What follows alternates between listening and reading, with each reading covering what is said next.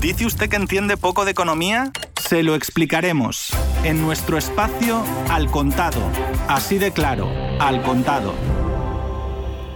Desde Radio Sputnik le saluda Javier Benítez. Cada maestrito con su librito. Frase popular que se utiliza para justificar la disparidad de criterios para lograr un mismo objetivo.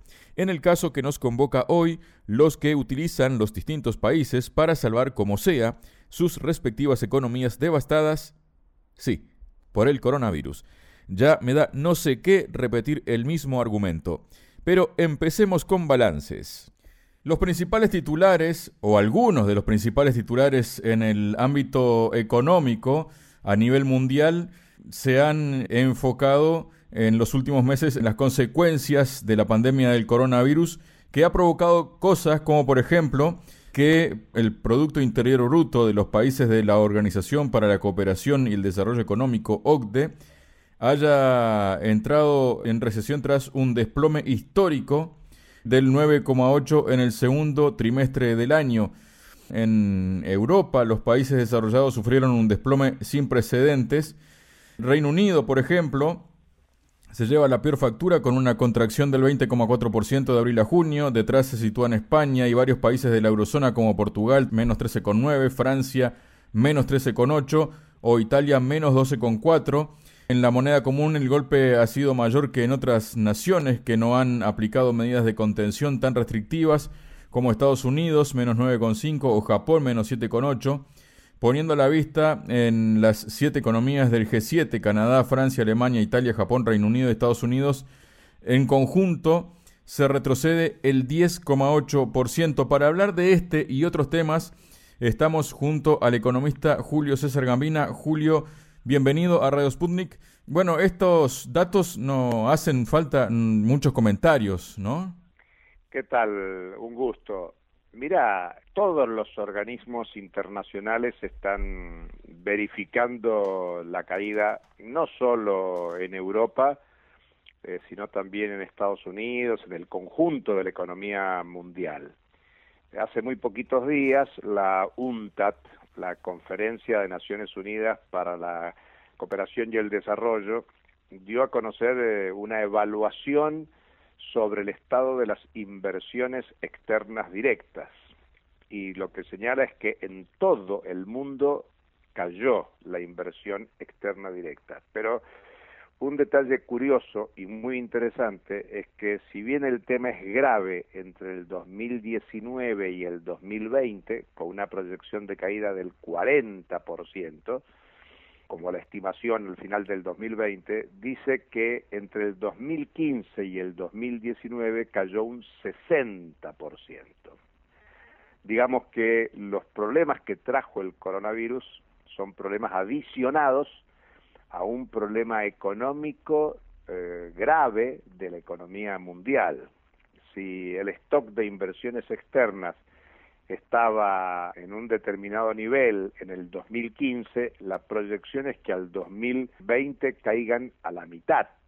Eh, digamos que es una consideración muy fuerte. Y dice en el pronóstico 2020, la UNTAD, que la caída de las inversiones externas directas variará según sean los países, da un promedio general de 40%, pero dicen los países capitalistas desarrollados caerá un 30 a un 40%, pero peor Europa que Estados Unidos. La variación en Estados Unidos es del 25 al 40%, mientras que en Europa está por encima de la caída promedio y dentro de la economía mundial, el que peor lleva la situación es América Latina y el Caribe. Para América Latina y el Caribe, la proyección de caída de la inversión externa directa es del 40 al 55%, con lo cual lo que estamos visibilizando es una tendencia generalizada al receso económico. Dice la UNTAD en sus conclusiones que venimos de dos años de crecimiento relativamente pobre. La última década del siglo XXI es una década de, crecimiento pobre del producto, de la producción industrial, del comercio internacional, eh, como de la expansión de las cadenas eh, mundiales de valores, pero que también la primera década del siglo XXI eh, tiene tendencia de crecimiento, contrario a la segunda década, la que va del 2010 al 2020, que es claramente una década de caída. Yo enfatizo estos datos porque, claro, eh, en el análisis de la coyuntura lo que aparece muy fuerte es el segundo trimestre del 2020, eh, la tendencia del primer semestre, como el COVID-19 empezó en China en diciembre del 2019, lo que se está estudiando es el impacto en la economía del primer semestre del 2020, que condujo a un parate generalizado de la economía mundial. La principal decisión de política económica de todo el mundo fue el aislamiento social preventivo y el parate de la actividad productiva a nivel económico. Pero lo que hay que resaltar y destacar que este descenso de la actividad económica venía de antes, incluso de mucho antes. Por eso son importantes estas referencias. Y las consecuencias son gigantescas en materia de empleo y en materia de pobreza. No tiene el mismo impacto a todo nivel. Por eso la respuesta de los estados está siendo de una fortísima intervención estatal para intentar el salvataje de las economías con una cantidad de beneficios económicos sociales a veces orientados a las personas, sobre todo aquellas con problemas de empleo, pero especialmente en el sostenimiento de las empresas, con subsidios y apoyo fiscal muy importante. Julio, quiero aprovechar justamente que te metiste ahí, ¿no? En el hecho de, como tú denominaste, la intervención de los estados, ¿no? Nos situamos en Europa. Francia, por ejemplo, ha anunciado estímulos por 100 mil millones de euros, divididos en 40 mil millones para reindustrializar el país, 20 mil para formación y ayudas a contratación de jóvenes, 20 mil para los más desfavorecidos y partidas para la transición ecológica. Créditos a empresas o apoyo a la cultura, 2.000 millones, según se ha ido desvelando desde el Elicio. También 10.000 millones en rebajas impositivas, ¿no? Esto lo anunció eh, Jean Castex, el primer ministro.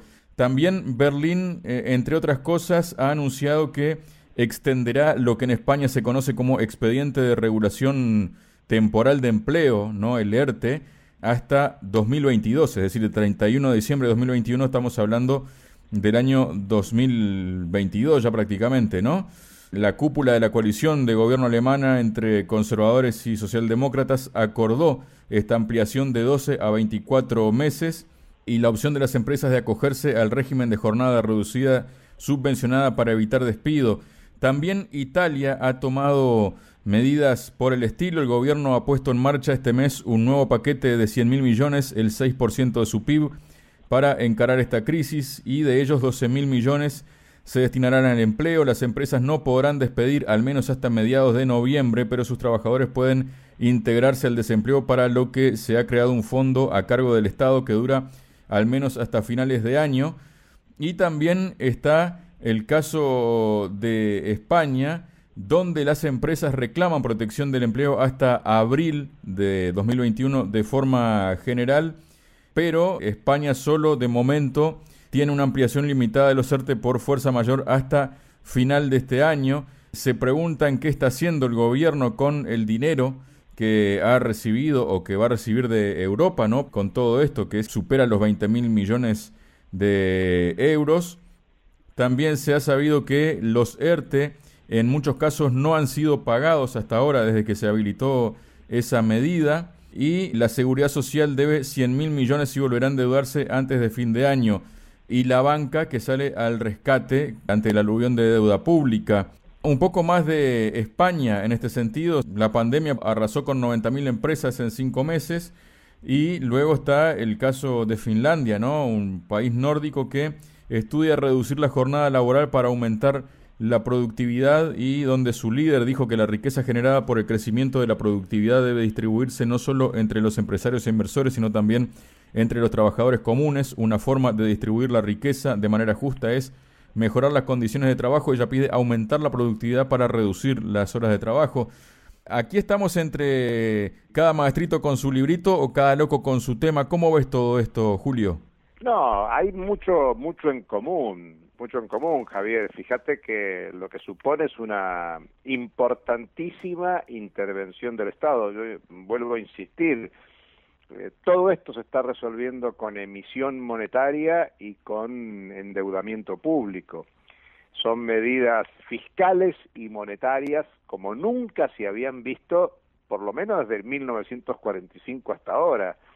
Uno puede recuperar en la historia económica este, el llamado Plan Marshall en su momento, de apoyo y estímulo desde Estados Unidos a la Europa destruida por la Segunda Guerra Mundial. Por eso eh, los organismos internacionales dicen la peor crisis desde la Segunda Guerra Mundial. Y el tema no es menor porque la Segunda Guerra Mundial supuso un reordenamiento de la economía mundial, cambió la economía mundial, cambió el sistema mundial, cambió la geopolítica del sistema mundial. Y bueno, las sospechas de ahora son, bueno, después de toda esta intervención, ¿qué? Hay un temor entre los analistas económicos que es el impacto inflacionario. Por ahora, este, lo interesante es que los teóricos de la corriente principal de la economía, los llamados neoliberales, eh, monetaristas ortodoxos, venían diciendo que eh, la inflación es una cuestión monetaria, eh, siempre y en todo lugar. Y, lo que se está viendo en el mundo es que no hay una inflación importante, salvo algunos países que están motivados en otras circunstancias, el caso de Venezuela, de Argentina, que son países que muestran un alto nivel de inflación, pero a nivel mundial pese a la tremenda emisión monetaria y toma de deuda pública que hay, no hay por ahora un impacto inflacionario. La incógnita de muchos es qué va a pasar después, después en el imaginario de una normalización. A principio de este año 2020 la normalización se esperaba para el segundo semestre y como vos estás señalando en todas esas noticias, todas las apoyaturas gubernamentales se están prorrogando ya no solo para el 2021, sino que hay proyección hacia el 2022. Yo te mencionaba hace un rato el informe de la UNTAD. El informe de la UNTAD recién imagina un despegue de la economía mundial para el 2022, o sea que se va postergando. Es normal escuchar datos de que, bueno, el COVID se está retirando y hay un proceso de recuperación, pero cada tanto vuelven a aparecer los procesos de recidivas con impacto muy fuerte en la economía, por lo tanto la economía no se abre tanto, y mientras tanto los estados capitalistas defienden sus economías nacionales con intervenciones cada vez más fuertes. Cuando vos escuchás las explicaciones del ministro de Economía francés, de por qué la reducción impositiva para las empresas, como parte de esos apoyos que vos señalabas recién, dicen, esto es para lograr una mayor competitividad de la industria francesa, para que la industria francesa no tenga que pagar cinco veces más impuestos que en Alemania. O sea, claramente te está diciendo que Francia da beneficios fiscales a sus empresas, se habla de 10 mil millones de euros para este año y otros 10 mil millones de euros para el año que viene, para que las empresas se mantengan en Francia o en todo caso se radiquen en Francia. Antes te mencioné que hay una retracción de la inversión externa directa en todo el mundo. Eso involucra a Europa, a Francia, a Alemania, a Italia, al Reino Unido. No hay país que quede afuera de esta tendencia a la retracción del movimiento internacional de capitales, especialmente el capital productivo. Y el capital productivo tiene que ver con empleo. Francia, Alemania, como principales economías de la Unión Europea, sobre todo una vez que eh, el Reino Unido se ha retirado de Europa, la gran preocupación de esos países es el tema del empleo y sobre todo en una Europa que tiene una tradición histórica de organización sindical y de conflicto laboral. Y por lo tanto, para evitar el conflicto laboral, para evitar el problema de las protestas, de las concentraciones sociales y sindicales, lo que hay son una fuerte intervención para generar, ellos dicen, abaratar el costo de producción se abarata el costo de producción con un mayor gasto público.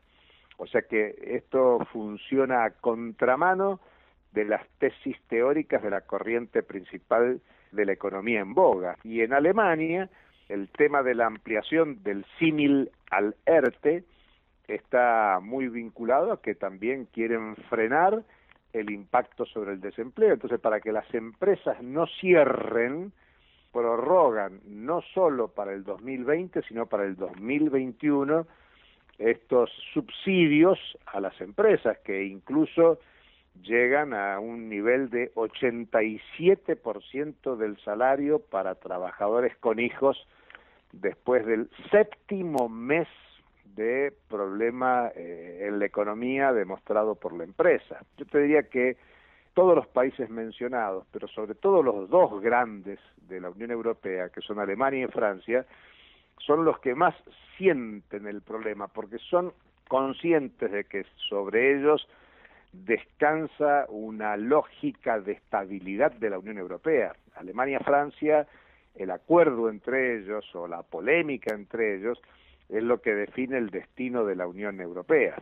Yo te diría incluso que España es el que peor la lleva, porque España es el que venía en peores condiciones, incluso la reactivación española estuvo muy vinculada a que desde su ingreso en la Unión Europea recibió muchos subsidios, subsidios que se han ido cayendo con la crisis de la economía mundial desde el gran receso del 2009.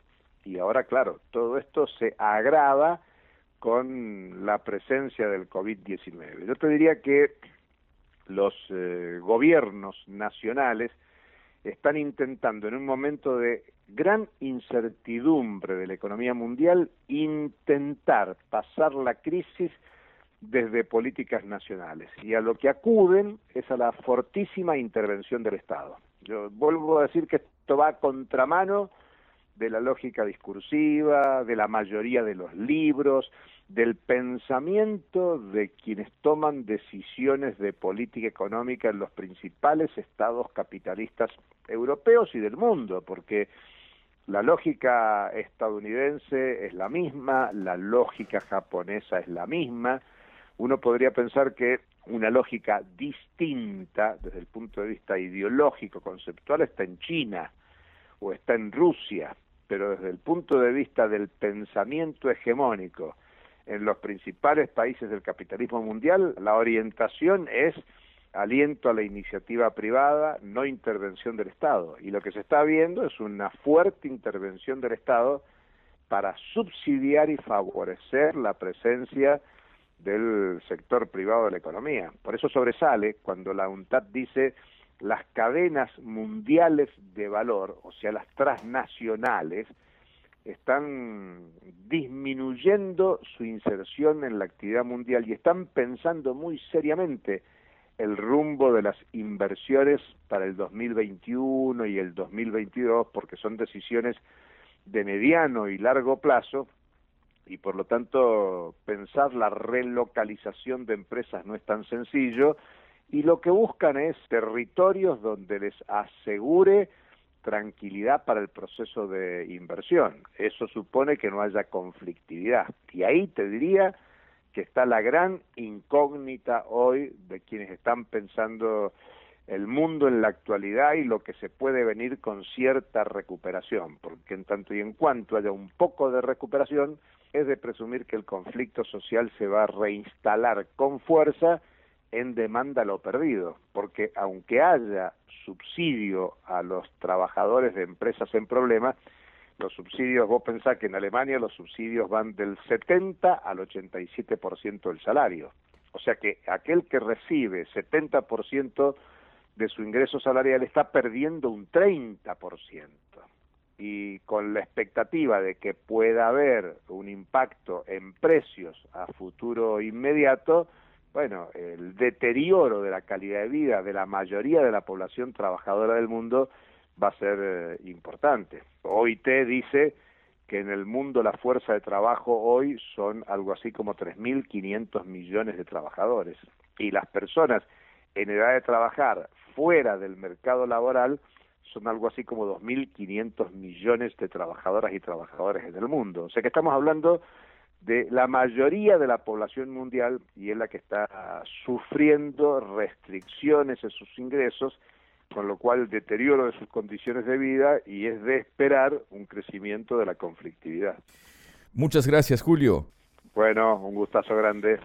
Eran los análisis del economista argentino Julio César Gambina. Quien les acompañó, Javier Benítez, les invita a una nueva edición de Al Contado la próxima semana con otros libritos. Hasta entonces.